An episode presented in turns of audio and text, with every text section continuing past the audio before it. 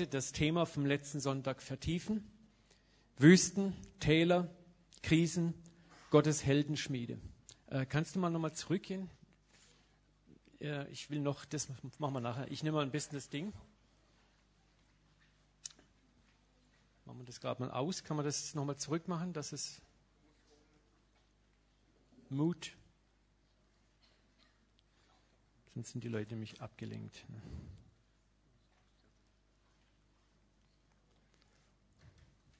Vater, wir wollen dich jetzt bitten um Weisheit. Lass uns jetzt einfach nochmal landen, ankommen, tief durchatmen. Vater, und ich bete, dass wir unser inneres geistliches Radar jetzt weit öffnen. Wir wollen dein Wort empfangen, Vater, als etwas Lebensveränderndes, nicht etwas, das wir intellektuell abspeichern, das wir abnicken, theologisch mit einem Häkchen versehen. Vater, dass es uns einfach überhaupt nicht verändert. Ich bete, dass dein Wort uns tröstet heute Abend, in besonderer Weise tröstet und Mut macht. Und wir danken dir, dass du es tun wirst. Amen. So, geht es nicht, das Ding, die Pistole? Ne, gerade wenn ich Klick, Klick mache, dass es dann weitergeht. Ne? Okay, nochmal zurück zum Thema Wüstentäler, Krisen, die Heldenschmiede Gottes. Wüstentäler und Krisen sind die Orte, an denen Gott seine Helden gebiert, seine Helden hervorbringt. Ich möchte nochmal rekapitulieren. David, der Junge, der Hirtenjunge, war fast 16 Jahre lang in der Wüste und floh vor einem eifersüchtigen, dämonisierten König, nämlich Saul, der ihm nach dem Leben trachtete, weil Gott David zum nächsten König von Israel salben ließ. Musst dir das einfach mal krass vorstellen. Ich habe eine sechsteilige Serie über das Leben Davids, die kann man sich oben mal mitnehmen, es ist sehr interessant. Da wirst du von Gott als der nächste König Israels gesalbt und denkst, ja, das war's. Und dann schickt dich Gott erstmal nach einem Blitzstart auf der Karriereleiter für fast 16 Jahre in die Wüste. Viele von euch, die hier sitzen, haben wahrscheinlich Träume, Visionen oder Prophetien erhalten. Und Jahre, Jahre, Jahre sind vergangen und scheinbar ist nichts passiert. Ja, manchmal hast du das Gefühl sogar, dass sich Dinge rückwärts entwickeln. Und ich möchte dich ermutigen, das ist zum großen Teil ein völlig normaler Prozess. David hatte, wie gesagt, eine sehr steile Karriere am Hofe Sauls gemacht, nachdem er Goliath getötet hatte, zahllose Schlachten für Saul schlug, als plötzlich dieser Karriereknick bei ihm einsetzte und seine fast 16-jährige Wüstenzeit begann, bis er schließlich und endgültig zum König von ganz Israel gesalbt wurde. Und diese Wüste, durch die David ging, war die Heldenschmiede Gottes, war der Feuerofen, in dem Gott Könige vorbereitet. Dasselbe finden wir mit Josef. Josef sah sich in zwei prophetischen Visionen über seine Brüder erhoben, ja sogar über seine Eltern. Und dennoch kam er zunächst in die Sklaverei, kam unter Verleumdung und kam dann sogar noch als, als Dank gewissermaßen für seine Standhaftigkeit, ne, als Dank dafür, dass er Gottes Geboten treu blieb, die Ehe nicht brach ja, mit der Frau seines Bosses.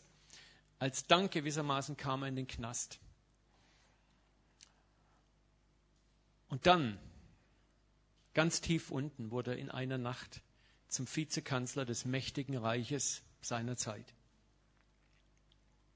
Und wir müssen Gott sei Dank nicht nur biblische Geschichten bemühen.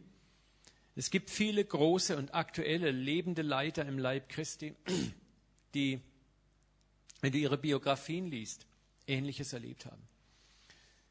Wir haben jetzt gerade aktuell diese große Erweckungsbewegung, die von Lakeland, Kalifornien ausgeht, die von Todd Bentley geleitet wird. Und vor, ich glaube, fünf oder sechs Nächten hat er mal über seine 18-monatige Wüstenzeit berichtet, wo sein Dienst fast völlig zusammengebrochen war, wo fast nichts mehr übrig war, wo er selber fast völlig zusammengebrochen war, wo niemand mehr etwas fast von ihm wissen wollte. Und das sind für mich immer wieder interessant, so krasse Zeiten, dass bevor Gott Größe bringt, kommt erstmal das Tal. Bevor die Auferstehung kommt, kommt das Kreuz. Und das ist etwas, was uns, auch euch, wenn ihr vielleicht im Moment in Tälern und Wüsten seid, in Krisen seid, trösten sollte. Ein persönlicher Freund von mir auch, ich habe gerade neulich einen Brief bekommen von Martin Dreyer, weiß nicht, wer von euch die Volksbibel Bibel kennt, Volksbibel. Das ist so eine lustige Übersetzung der Bibel, teilweise auch umstritten.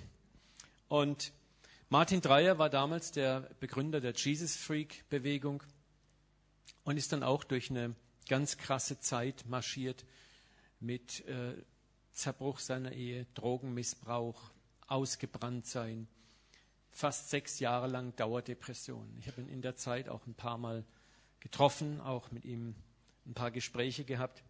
Und er schrieb mir jetzt vor kurzem einen Brief, wie, wie Gott ihn so wunderbar rausgeführt hat vor zwei Jahren aus diesem Tal und ihn sich versöhnen ließ mit der Freak-Bewegung und dann vor allem ihm dieses Projekt Volksbibel auf den buchstäblich Schoß gesetzt hat und das ist mittlerweile ein so populäres, auch in der säkularen Welt hochpopuläres Projekt geworden. Ja. Und das ist einfach gewaltig zu sehen, wie Gott Leiter, auch gerade begabte Leiter äh, und ich denke Leiter aller Couleur, immer erstmal in seinen Feuerofen reinzieht, sie dort läutert, bevor sie mit der eigentlichen Vision betraut werden.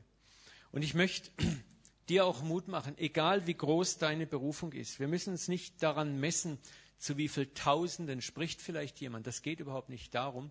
Denn Gott ist nicht daran einmal interessiert, wie viel Tausend oder Zehntausenden hast du gedient, sondern Charakter, der prägt sich auch, wenn du ein Hauskreisleiter bist.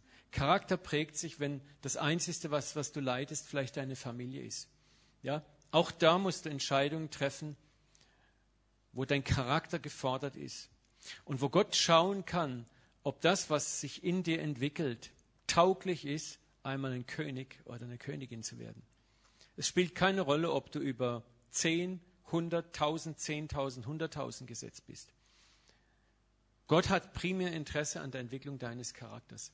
Und deswegen möchte ich dich ermutigen, auch wenn du vielleicht sagst, naja, ich habe einen ganz normalen Job, bin ein ganz normaler Mensch, habe trotzdem eine Krise. Diese Krisen sind dazu da, um dich für etwas Größeres zu vorzubereiten. Und jetzt wäre die erste Folie dran. Jetzt versuche ich mein Glück. Juhu! Es gibt im Englischen so ein tolles Wort, Training for Raining. Krisen sind Training for Raining. Auf Deutsch trainieren fürs Regieren. Reimt sich sogar im Deutschen ausnahmsweise mal. No? Und da ist einfach was dran. Training for Raining. Wenn Gott dich in eine Krise stürzt, in deine Krise, in eine Wüstenzeit hineingeht, dann geht es um deine Vorbereitung auf das, was entweder hier geschehen soll und definitiv auf das, was in der Ewigkeit geschehen soll. Wisst ihr, unser Problem ist oft, dass wir in der Ewigkeit überhaupt nicht leben, die meisten von uns. Wer von euch lebt wirklich in der Ewigkeit? Wer von euch lebt sehr zielgerichtet auf das, was einmal sein wird? Wer von euch denkt daran, was dort sein wird? Die meisten von uns sagen, naja, das schieben wir mal weit weg und irgendwann mal vielleicht. Aber Gott sieht es eben nicht so. Ja? Du lebst eben nicht nur für dieses Leben, sondern dieses Leben primär ist eine Vorbereitungszeit für das, was eigentlich kommt.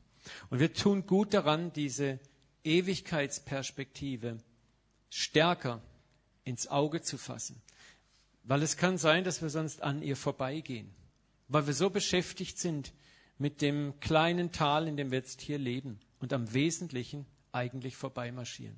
Ja, du bist nicht geschaffen, um 70, 80 Jahre früh aufzustehen, spät ins Bett zu gehen, schaffe, schaffe, Häusle bauen, ja, ähm, sondern du bist primär geschaffen, weil Gott dich liebt, primär, weil Gott dich entwickeln möchte, primär, weil Gott einen großartigen Plan mit dir hat. Und dazu möchte er Charakter in dir herausbilden. Ja, möchte, dass du ihn kennenlernst, möchte, dass du in das Ebenbild Christi umgestaltet wirst. Nicht um hier einfach ein nettes Leben zu leben und dann, dass du schön auf deinem Oktavbüchlein, dass Gott dich abhakt und sagt, fein gemacht, fein gemacht. Darum geht es nicht. Es geht um eine ewige Perspektive. Es geht um ewigen Lohn, den Gott dir geben will. Gott hat etwas vor mit dir und dafür lebst du. Wir alle möchten in einer bestimmten Weise im Leben Erfolg haben. Ja, und das ist okay. Gott hat uns so gemacht. Du sollst Erfolg haben im säkularen Leben. Und ich ver verabscheue das eigentlich immer zu sagen, geistlich und säkular, weil das ist dieser tödliche Dualismus, der das Christenheit, die Christenheit so gelähmt hat. Ja. Das kommt aus, aus diesen griechischen Philosophien, die im zweiten Jahrhundert massiv ins Christentum Einzug gehalten haben, wo es diese unselige Trennung zwischen Geist und Leib gab, wo man sagt, alles Geistliche ist gut und alles Materielle und Fleischliche ist schlecht. Und diese Trennung hat sich bis heute noch in den Köpfen vieler festgesetzt. Ja. Und deswegen haben wir oft heute auch so, naja, da haben wir die Welt und da haben wir das Reich Gottes. Ne? Und da haben wir die Diener Gottes und dann haben wir die, die in der Welt schaffen. Ne? Und das ist so ein Schwachsinn, weil wir sind alle Diener Gottes. Ja? Und die, die in der Welt arbeiten, sind genauso Diener Gottes, sind genauso äh, Männer und Frauen Gottes und bauen Reich Gottes. Im besten Falle sollten wir das nämlich tun, in der Welt Reich Gottes bauen. Ja? Weil, pff, was kann denn der Pastor schon machen? Ja? Ich muss sagen, ich habe, als ich noch nicht Pastor war, mehr mit Nichtchristen Kontakt gehabt und Nichtchristen mit Christus bekannt gemacht, als in der Zeit, wo ich Pastor bin, muss ich ganz ehrlich sagen. Das ist einfach, weil ich gar keine Zeit habe. Das ist jetzt nicht dramatisch, mein Job im Moment, aber stellt euch vor, wir wären alle und viele Kirchen sind so unterwegs. Das ist ein Grund, warum viele Gemeinden überhaupt nicht wachsen. Weil wir in diesen Kategorien denken und leben. Stell dich mal vor, wie viel Geschäfte, wie viel Gerechtigkeit im Geschäftsleben entstehen können, wenn wir auch ganz bewusst Geschäftsleute werden, die sagen, durch mein Geschäft möchte ich Reich Gottes in die Gesellschaft reinbringen. Ich werde mein Geschäft nach anderen Prinzipien führen. Ja. So, und dann sollten wir dafür beten, dass unsere Geschäftsleute extrem erfolgreiche Geschäftsleute werden. Das ist ein Grund, warum wir hier unser Business Prayer haben, das bald wieder losgeht, wo wir einfach möchten, dass Geschäftsleute in ihre Berufung hineinkommen und vor allen Dingen erfolgreich werden. Ja. Das Gegenteil ist oft der Fall, dass wir sagen, ja, ah, bloß kein Erfolg, der könnte gefährlich sein und so. Und das ist das, was wir tun, ist eigentlich unser Pfunde vergraben. Und da muss manchmal Gott dir auch eine nette Krise schicken, dass du da wieder aufwachst. So, Erfolg kommt von Gott in allen Bereichen deines Lebens. Aber Erfolg bringt natürlich auch was mit sich, eine gewisse Selbstsicherheit, die sich auch in eine Arroganz hineinsteigern kann, in eine Unabhängigkeit von Gott, wenn wir nicht aufpassen. Und das kann auch ein Grund sein, warum Gott sagt, bevor ich dir Erfolg geben kann, bevor ich dir Größe geben kann, bevor ich dir Berufung geben kann, um dich zu bewahren, möchte ich erst einmal deinen Charakter stärken. Möchte ich bestimmte Dinge in dir gerade rücken? Möchte ich bestimmte Fundamente, äh, Löcher, die in deinem Fundament sind, auffüllen, dass die Macht, die Kraft, die ich auf dich lege, dich nicht erdrückt? Ja? Und das ist ein Grund, warum Gott ebenfalls Krisen in unserem Leben zulässt. Weil er dir Größe geben möchte. Größe im Beruf, Größe in der Berufung. Ja? Und die Bibel ist voll von Beispielen, wo Männer und Frauen Berufung ohne innere Größe empfangen haben. Macht ohne Charakter zerstört. Macht ohne Charakter zerstört. Egal wo. Und das ist ein Grund, warum, warum Gott zunächst einmal auch an unserem Charakter arbeitet, bevor er uns befördert. Training for reigning. Trainieren, um zu regieren. Und du siehst es häufig, dass, dass karrieregeile Leute, die keinen Charakter haben, sich in Positionen reinpushen, auch geistlich, ne? und eine Spur der Zerstörung hinter sich herziehen. Und das ist genau das, was Gott nicht möchte.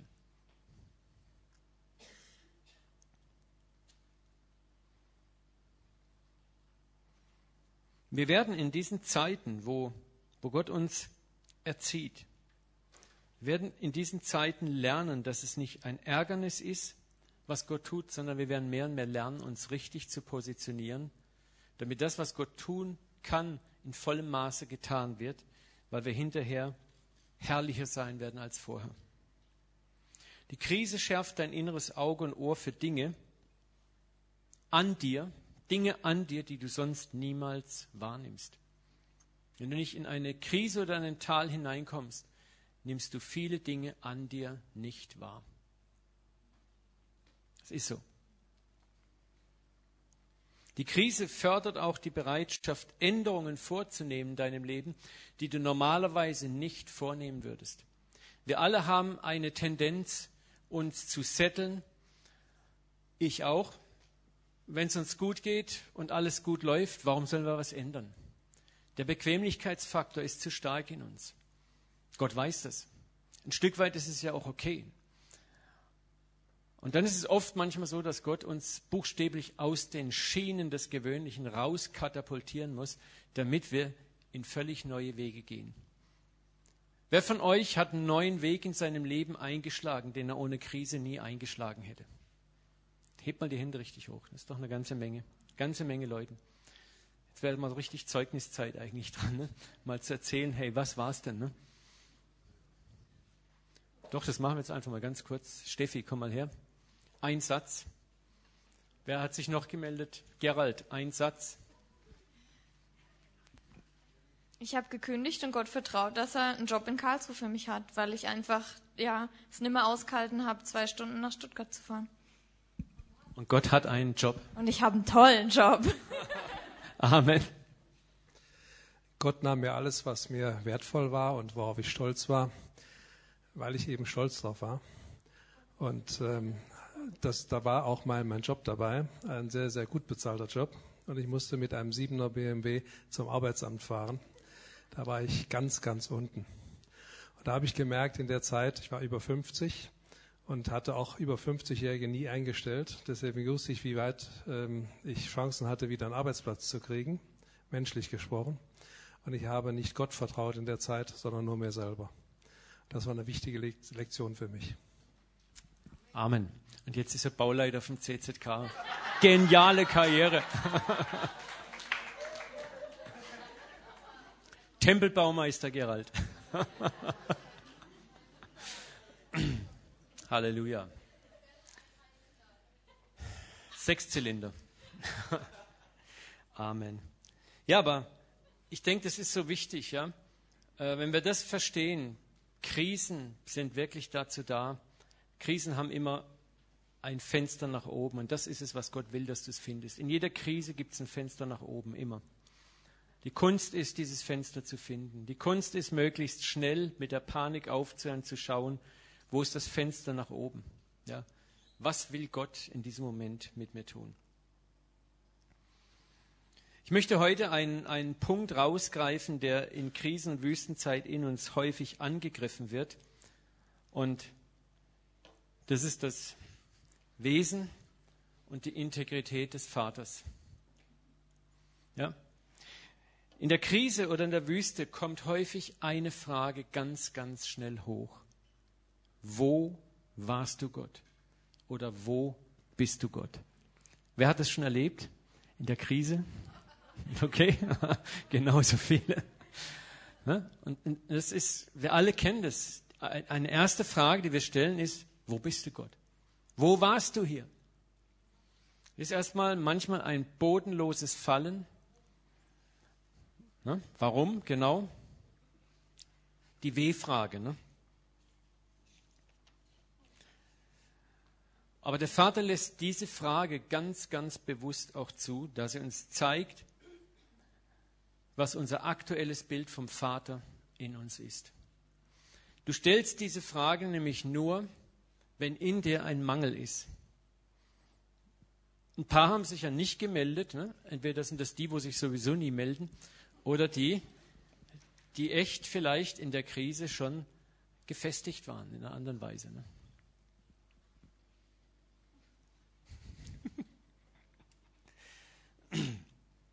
Es ist eine Sache, in Zeiten des Friedens, des inneren äußeren persönlichen Friedens, ja, äh, eine Theologie im Kopf zu haben, so Gott ist gut, wir singen laut, ja, Gott ist gut und aber Vater und Gott ist super gut und so, Gott ist so cool und Gott ist so lieb und Gott ist so Halleluja, Amen, ja. Und wenn uns jemand über Gott was fragt, ja, hey, Gott ist ultra cool und lieb und nett, ne? Und das ist alles hier drinnen. Und das haben wir alles super so im Kopf. Aber was passiert plötzlich, wenn Gott die Wüste bringt? Ne? Und du fragst manchmal dieselbe Person, dann ist fast nichts mehr übrig davon. Und Gott geht es darum, dass wir, wenn wir in die Krise kommen, wenn wir in die Krise kommen, wenn der Frontalangriff kommt, dass wir dann wissen, wer er ist. Das ist ein Ziel Gottes, wo er uns hinbringen möchte. Dass wenn die Krise kommt, wenn die the dark night of the soul, die dunkle Nacht der Seele kommt, dass du weißt, wer er ist. Unerschütterlich weißt, wer er ist. Weißt du, und dann beginnt unser Glauben nämlich erst richtig zu wirken. Und dann wird unser Glauben plötzlich für andere Menschen um dich herum zu einer greifbaren und fassbaren Substanz. Unser inneres Bild vom Vater und von Jesus. Und Jesus sagt ja, wer mich sieht, der sieht den Vater. Das Bild des Vaters, von, das du in dir trägst, ist das wahrscheinlich wichtigste Gut, das du auf Erden in dir trägst. Es ist Gott, für Gott tausendmal wichtiger, was du von ihm denkst, als was du so daherredest. Und die Frage ist heute Abend, was ist dein Image von Gott? Was ist dein Bild von Gott? Welches Bild vom Vater trägst du in dir? Was ist dein Vaterbild? Und dieses Vaterbild wird in der Krise auch rauskommen. Und dieses Vaterbild wird in der Krise deine Reaktionen bestimmen. Die Art und Weise, wie wir den Vater sehen, wird unser ganzes Handeln, unsere Lebensführung bestimmen. Und deswegen haben auch viele Krisen, und da rede ich aus Erfahrung, ein Ziel. Gott will dir zeigen, nicht sich zeigen, sondern er will dir zeigen, dir zeigen, was für ein Vaterbild du eigentlich in dir hast. Weil unser Problem ist oft, wir haben ein theoretisches Vaterbild und wir haben ein praktisches Vaterbild. Das theoretische Vaterbild funktioniert so lange, wie unser Leben ganz normal und nett und überschaubar verläuft. Das praktische Vaterbild kickt dann rein, wenn die Krise kommt. Und Gott will, dass diese beiden Bilder absolut deckungsgleich sind.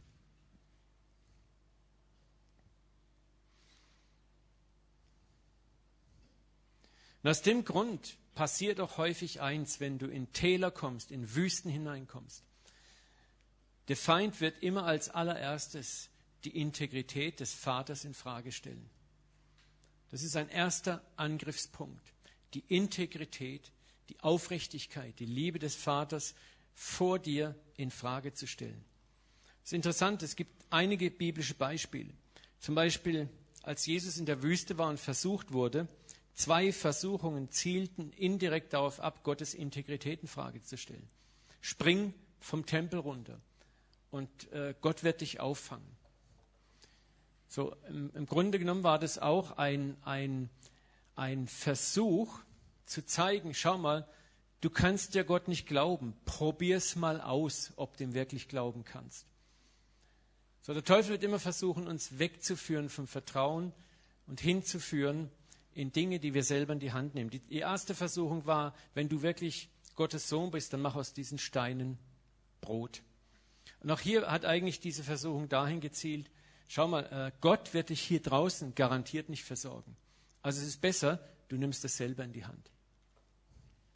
Mose, als Gott ihn hineinschickt zum Pharao und er das erste Mal sagt, hey, ich bin der Mose und ich komme aus der Wüste und ich komme vom lieben Gott und hier ist meine Postkarte und meine Kreditkarte und hier ist meine Visitenkarte und du lässt jetzt mein Volk gehen. Und Pharao sagt, hey, ich glaube, du spinnst. Ihr schafft jetzt doppelt so viel wie vorher. Und dann kommt Mose und sagt zu Gott, warum hast du so übel an diesem Volk getan und peinigst das Volk jetzt noch härter als vorher? So, ich bin überzeugt, in diesem Moment hat der Teufel sofort eins gemacht. Er hat die Integrität und das Wesen Gottes gegenüber Mose sofort angegriffen und in Frage gestellt. Schau mal, Mose, siehst du, das hast jetzt davon, dass du Gott dienst. Der hat dich doch voll zum Narren gemacht. Ne? Der, das ist typisch Gott, ja, lässt dich was machen und du kriegst dann noch richtig fett drauf. Ne? Hast du schon mal erlebt, so Gedanken? Ne? Jetzt braucht ihr euch nicht melden. Ne? Jetzt wird es langsam heretisch, defetistisch. ja, Josef, seine Standhaftigkeit nicht mit Potiphas Frau ins Bett zu hüpfen, bringt ihn mal eben ganz locker in den Knast. Und ich bin überzeugt, vielleicht war die erste Reaktion auch, danke Gott. Danke Gott. Sehr gut, ich danke Gott. Einfach prima. Das hat man nun davon, wenn man ehrlich ist. Ne? Sondern ich, ich denke, es ist sehr wichtig, dass wir diese, diese ganzen Geschichten einfach mal klar verstehen. Ne? So mit Gott leben ist nicht einfach so nett linear. Es geht immer nur senkrecht gerade nach oben, ohne Zwischenstopps. So, und Gott gehorchen kostet einen Preis manchmal. Und Gott gehorchen kann zunächst mal bedeuten, dass es erstmal im Fahrstuhl ein paar Etagen nach unten geht. Und da unten wartet jemand auf dich, der Widersacher. Und das ist der Erste, der dir sagt, schau mal, wo dein Fahrstuhl hinfährt. Toller Gott, dem du da dienst. Ne? Aber der Vater lässt diese Angriffe zu, weil unser Vertrauen in seine Integrität gerade in diesen besonderen Umständen gestärkt werden muss. Gott weiß ganz genau, wo wir einknicken. Gott ist niemals überrascht von dir. Als du gläubig wurdest, hat Gott schon dein ganzes Leben gesehen. Jesus wusste, wen er mit Petrus berief. Er war nicht überrascht, was da passierte. Das ist das Großartige. Ja.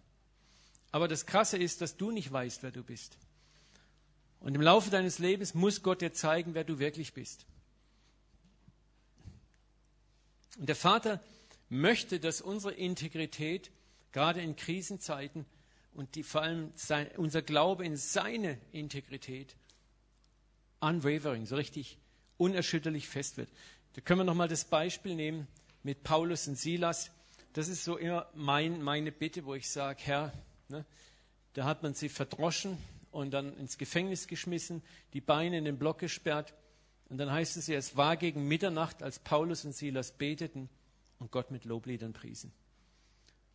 Ich, ich weiß nicht, ob ich da schon bin, ehrlich. Also ich weiß nicht, wenn ich heute in den Knast fliegen würde, weil ich hier predige, so jetzt nicht deutscher Knast mit Kabelfernsehen und Stereoanlage, so, so richtig Lochknast, ne?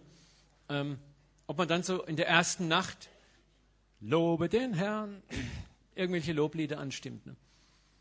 Sondern das ist irgendwie schon krass zu sehen, wie, wie sie gegründet waren, wie ihr Vertrauen gegründet war, wie sie in dieser Krise im Vater verwurzelt waren.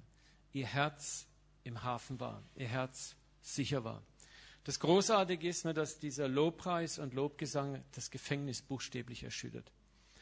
Das ist das, wo wir hinkommen sollen, wo Gott hinkommen möchte, dass egal was los ist in uns, wir auf ihn schauen und dann beginnt die Welt zu beben, weil dann kann Gott oft gar nicht anders als kommen.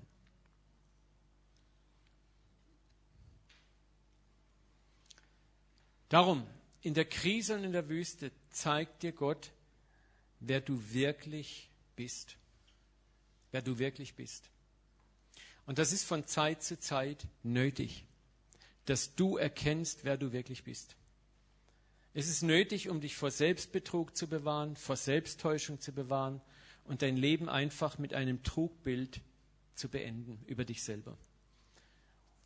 Das Krasse und äh, nicht so Erhebende ist, dass es nicht mit einer Krise im Leben getan ist, sondern es sind mehrere Krisen.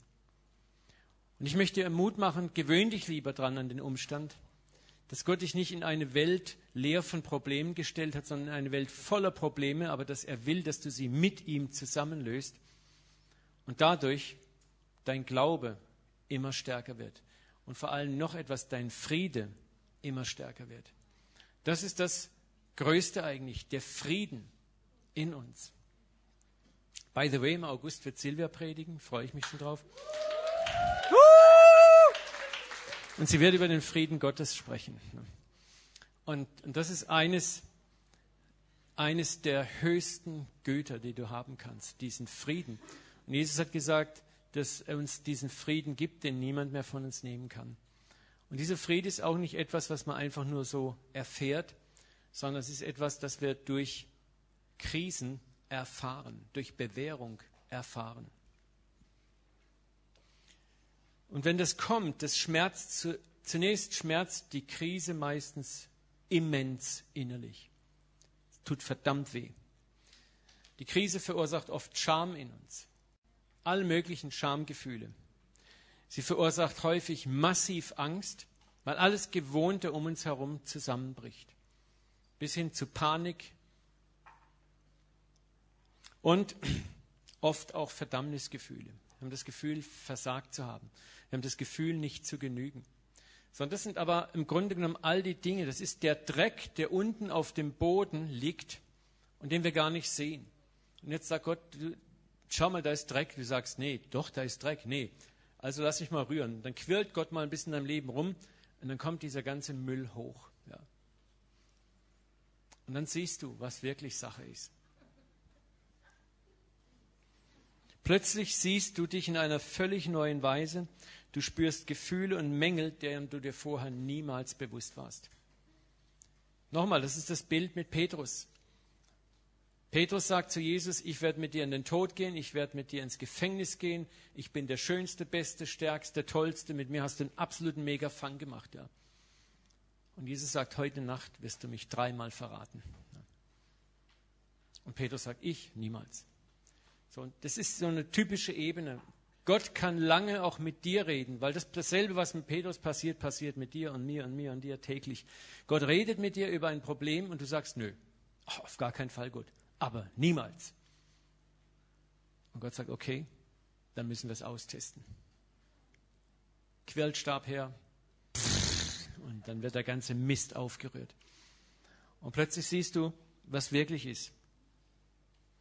Und interessanterweise immer wieder die erste Frage, die mitten in dieser Quirlkrise hochkommt, ist die Frage, Gott, wo bist du? Gott, wo warst du? Warum Gott? Und an dieser Ecke wartet der Feind und versucht nun Salz in deine offene Wunde zu streuen, indem er die Integrität des Vaters in Frage stellt. Ja, und er geht manchmal sogar so weit, dass er die Existenz Gottes in Frage stellt. Wo du an einen Punkt kommst, wo du vielleicht fragst, gibt es dich da oben überhaupt?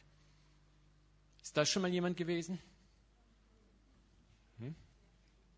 Müsst euch nicht schämen. Ist ganz normal. Wisst ihr, wer der prominenteste ist, der diese Frage gestellt hat? Weiß niemand von euch, ne? Ha? Ist laut? Jesus selbst. Mein Gott, mein Gott, warum hast du mich verlassen? Das ist das Großartige.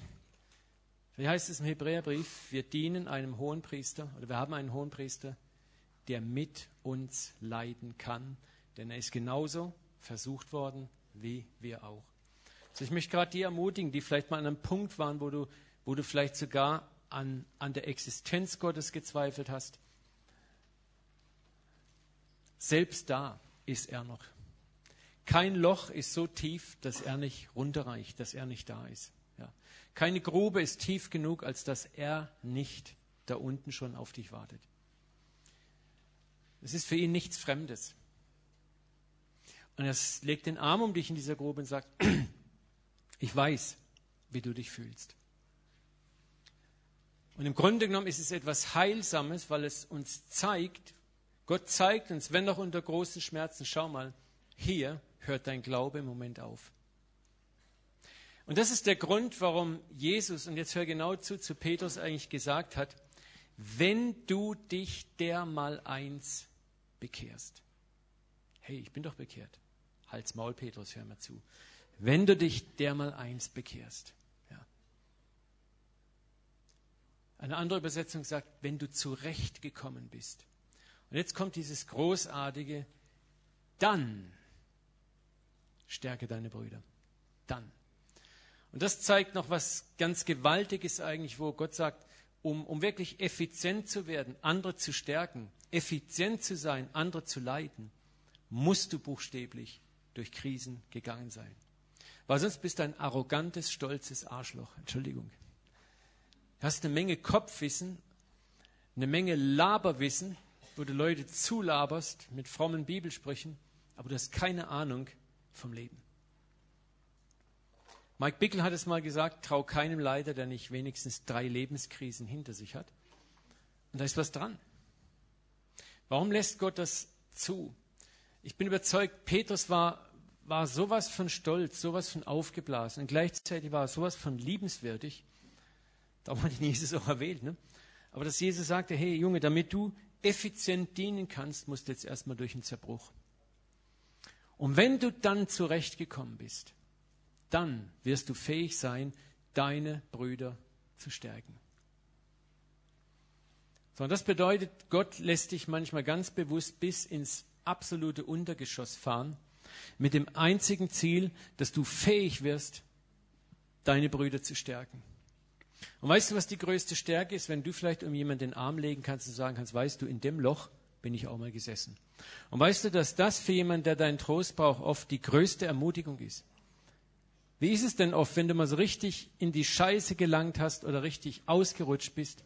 Was tröstet dich am meisten, wenn du merkst, ich bin nicht der einzigste Idiot, dem das passiert ist? Sondern wenn du spürst, da ist ein anderer und noch ein anderer. Und das sind ja sogar richtig coole Leute dabei. Ne?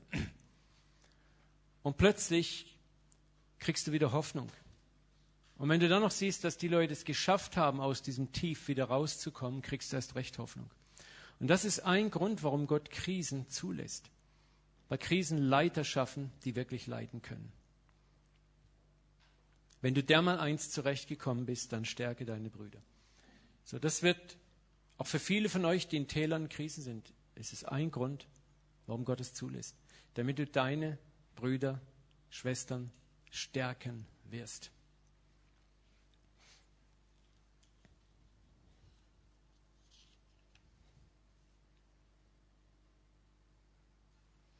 Was können wir tun in der Krise? Und was noch besser können wir tun vor der Krise? Krisen sind wichtig, aber ich glaube, es gibt auch Möglichkeiten, wo wir die Tiefe einer Krise ein Stück weit sogar im Vorfeld hier und da beeinflussen können. Und das hat auch wieder etwas damit zu tun mit Weisheit. Das hat etwas damit zu tun, sich damit zu beschäftigen, wie tickt Gott, wie denkt Gott und was will Gott von mir. Und in dem Maß, wie ich mehr und mehr Verständnis dafür entwickle, ja, kann ich, auch wenn Krisen kommen, viel schneller mich in den Wind drehen, als verzweifelt gegen den Wind zu rudern und die Krise unnötig zu verlängern. Aber was können wir tun in der Krise? Ich möchte noch einmal diese Folie, ich habe sie auch gestern noch mal gezeigt, aus Sprüche 18 zeigen. Mach's mal manuell irgendwie. Der Name des Herrn ist eine feste Burg, der Gerechte läuft dorthin und wird beschirmt.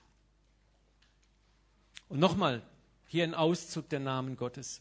Jahwe Nissi, der Herr ist mein Banner. Jahwe Jiri, der Herr ist mein Versorger. Jahwe Rapha, der Herr ist dein Arzt. Jahwe Shalom, der Herr ist mein Friede. Jahwe Roy, der Herr ist mein Hirte. Das ist ein Auszug aus den vielen Namen Gottes. Und dieses Wesen Gottes, diese Namen erfährst du erst, wenn du sie erlebst. Ja, du kannst die Namen alle auswendig lernen. Du kannst sie wunderbar daher sagen. Es nützt dir überhaupt nichts in der Krise.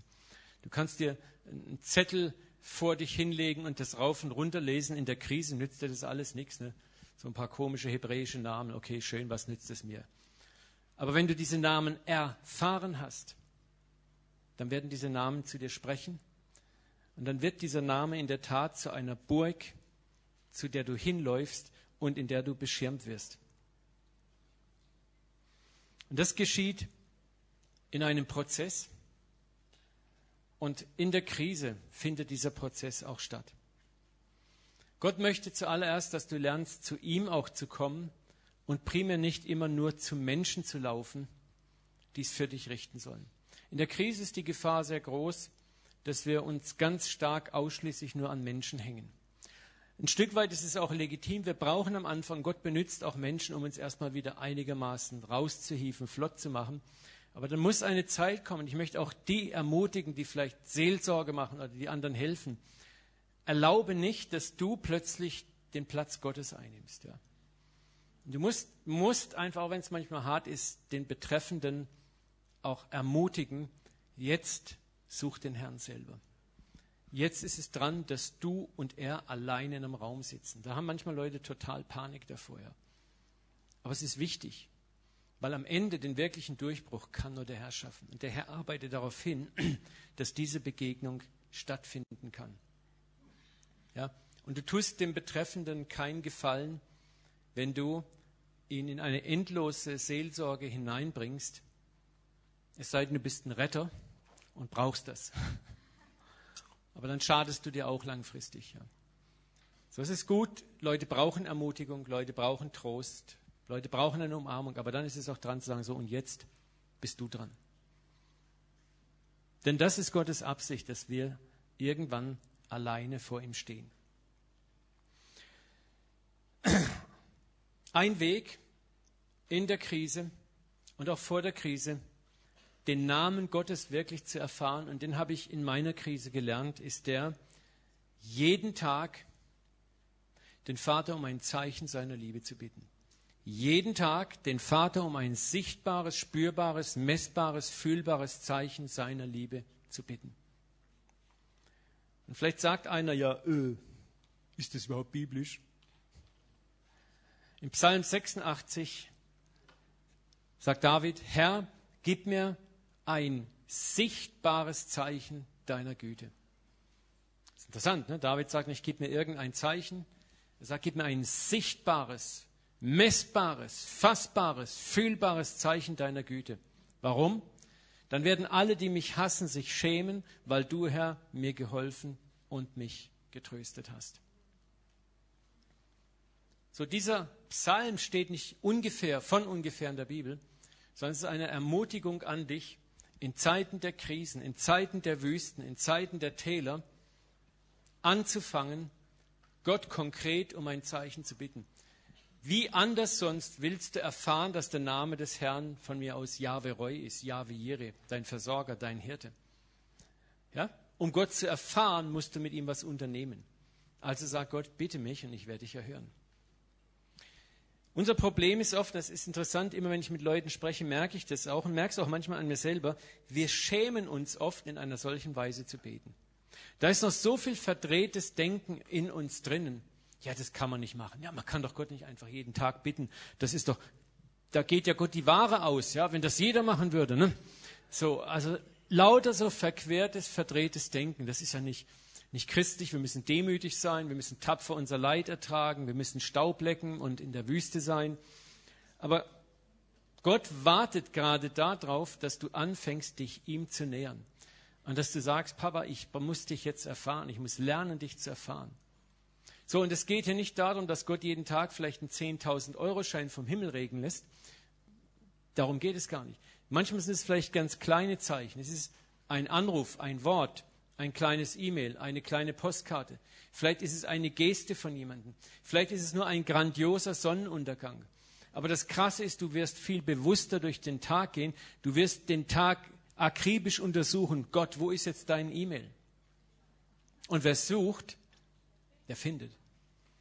Und du wirst deinen Geist trainieren, mehr und mehr auch in der Kommunikation mit dem Herrn. Du wirst sehen, wie er plötzlich zu dir spricht, wo du vorher vielleicht auf beiden Ohren und Augen taub und blind gesessen bist.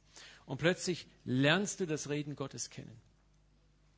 Nochmal, jeden Tag bitte, Herr, gib mir ein sichtbares Zeichen deiner Güte.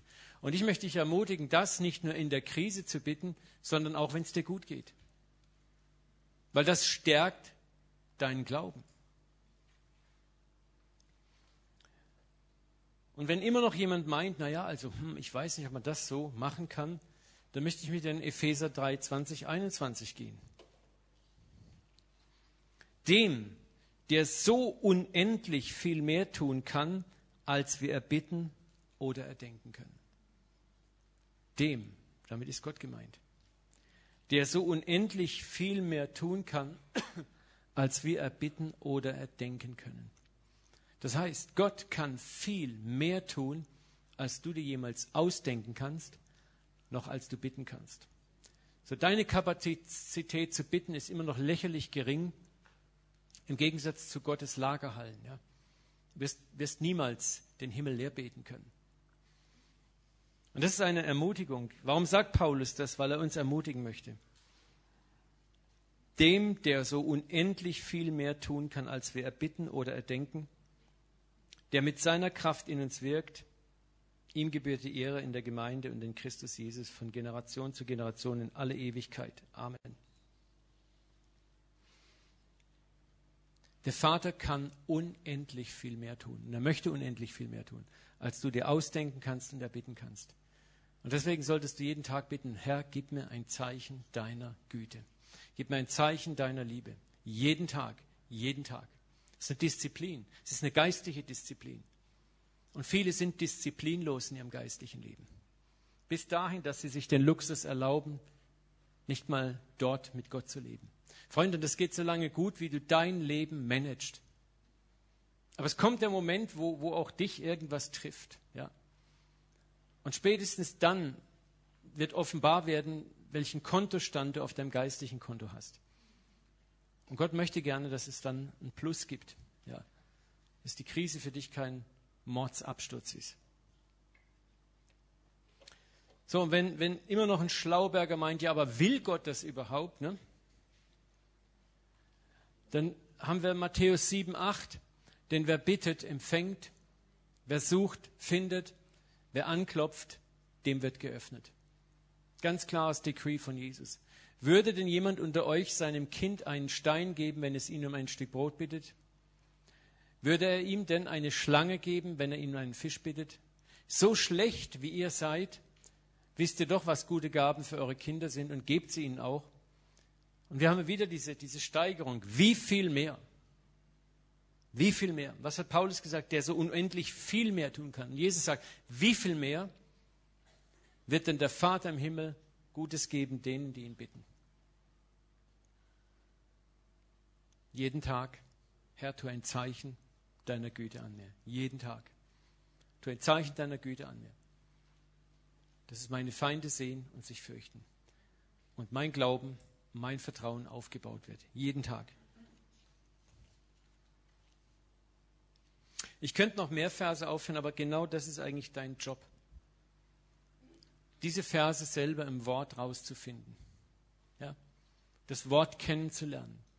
Zu wissen, wo man in Zeiten der Not dann auch die Nahrung herkriegt, die nötig ist. Wir lernen das Wesen des Vaters nur in der persönlichen Erfahrung mit ihm kennen. Du lernst das Wesen des Vaters nicht in Bibelstunden kennen, du lernst es nicht kennen in Predigten oder durch Lesen alleine. Das muss alles zusammenwirken. Ja? Es ist wichtig, wir hören und lesen Gottes Wort. Das ist wichtig, das zu tun aber nur aus einem einzigen Grund, um es dann praktisch zu üben. So was du hier hörst, solltest du eigentlich praktisch anwenden dann. Du solltest wirklich versuchen, darin zu leben. Regelmäßig.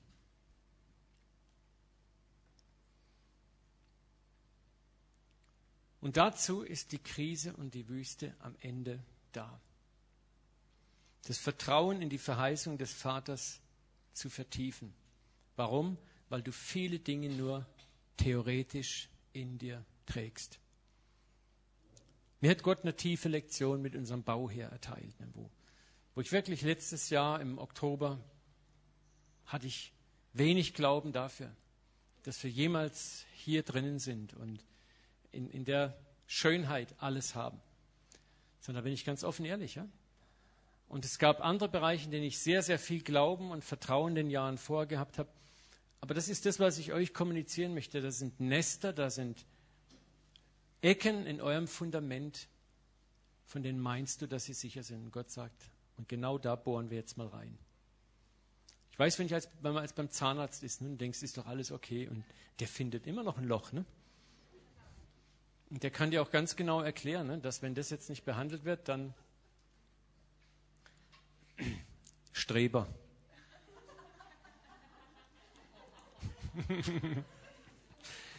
so.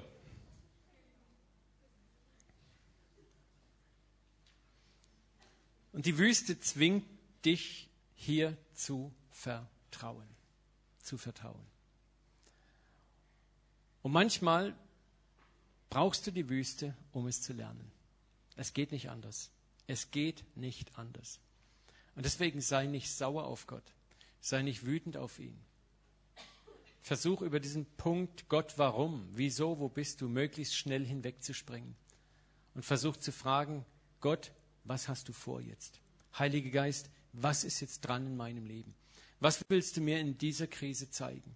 Was willst du jetzt für mich sein, dass du sonst nie sein könntest? Ja? Die Krise lässt Gott zu, weil er jemand für dich sein will, den er ohne die Krise niemals sein könnte. Will, dass du ihn von einer neuen Seite kennenlernst. Und das Entscheidende ist, dass oft eine Krise im Leben nicht ausreicht, sondern dass es mehrere sind. Aber wir können entscheiden, wie wir da reingehen. Wir können auch entscheiden, wie viele es sein müssen. Je mehr wir mit Gott kooperieren, umso weniger.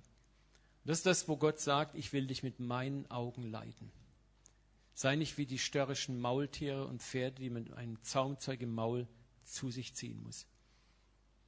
Wir können entscheiden, wie es läuft. Ja? Amen. Ich möchte euch jetzt noch einen Song vorspielen, den wir die Woche äh, im IHOP aufgenommen haben, im IHOP Kansas City. Ne? Da waren wir per Internet. Ist leider in Englisch, aber ich, ich werde euch kurz erklären. Das geht genau darum, das ist der Justin Ritzer, der das singt, und es geht dort um, um die Wüsten und die Täler, die Gott benutzt, um dort Könige und Königinnen hervorzubringen. So, vielleicht mache ich zwischendurch mal den einen oder anderen Satz übersetze ich, aber ich möchte eigentlich nicht viel reinlabern. Egon, lass es einfach mal schön laut laufen. Es geht, glaube ich, so sieben Minuten. Lehn dich zurück, entspann dich, hör einfach zu. Es hat mich persönlich auch sehr gesegnet.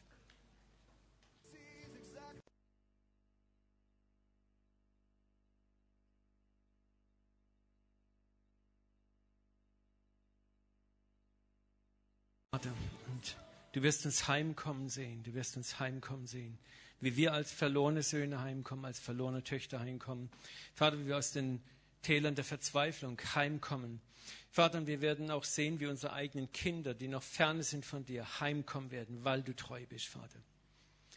Vater, wir preisen dich für, für jede Krise, für jede Wüste in unserem Leben, Vater. Wir preisen dich, Vater. Danke, dass du gute Gedanken über uns hast, Gedanken des Friedens, dass du uns das Ende geben wirst, Vater, das wir erwarten und dass du nicht Gedanken des Leides über uns hast. Dein Wort ist so klar hier drin. Vater, und ich bete, dass du jede Person hier im Raum segnest, Vater, die sich im Moment in einem Tal, in einer Wüstensituation, in einer Krisensituation befindet. Vater, ich bete, dass heute Nachmittag dein Trost kommt, deine Ermutigung kommt. In Jesu Namen binde ich auch jede satanische Macht, die Verzweiflung bringen möchte, Finsternis bringen möchte, Entmutigung bringen möchte, Dunkelheit bringen möchte. Du hast verloren. Du hast verloren, Widersacher Gottes. Deine Kraft ist begrenzt.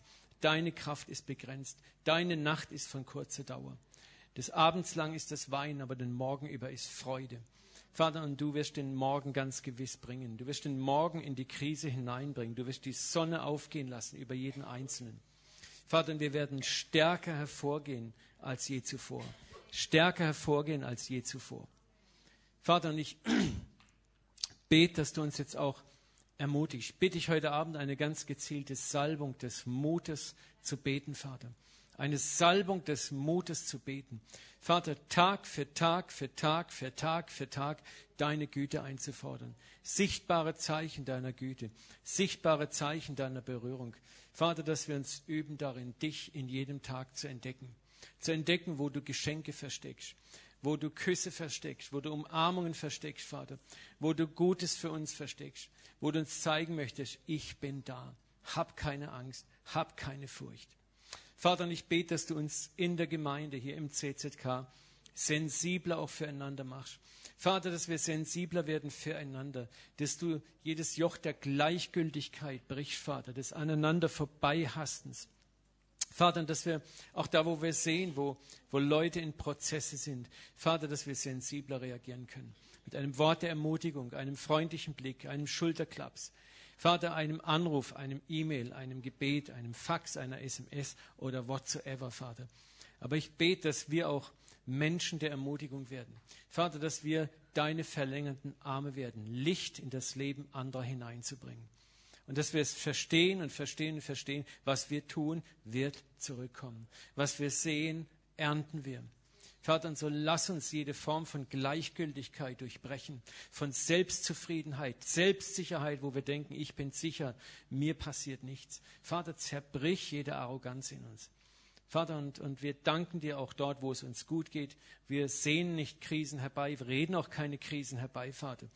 Wir danken dir, dass du alles perfekt, liebevoll und gut orchestrierst in unserem Leben, Vater.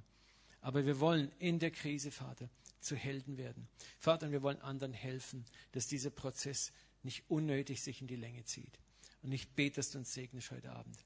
Und ich segne euch jetzt mit dem Frieden Christi, der höher ist als alle menschliche Vernunft. In seinem Namen. Amen, Amen, Amen. Halleluja.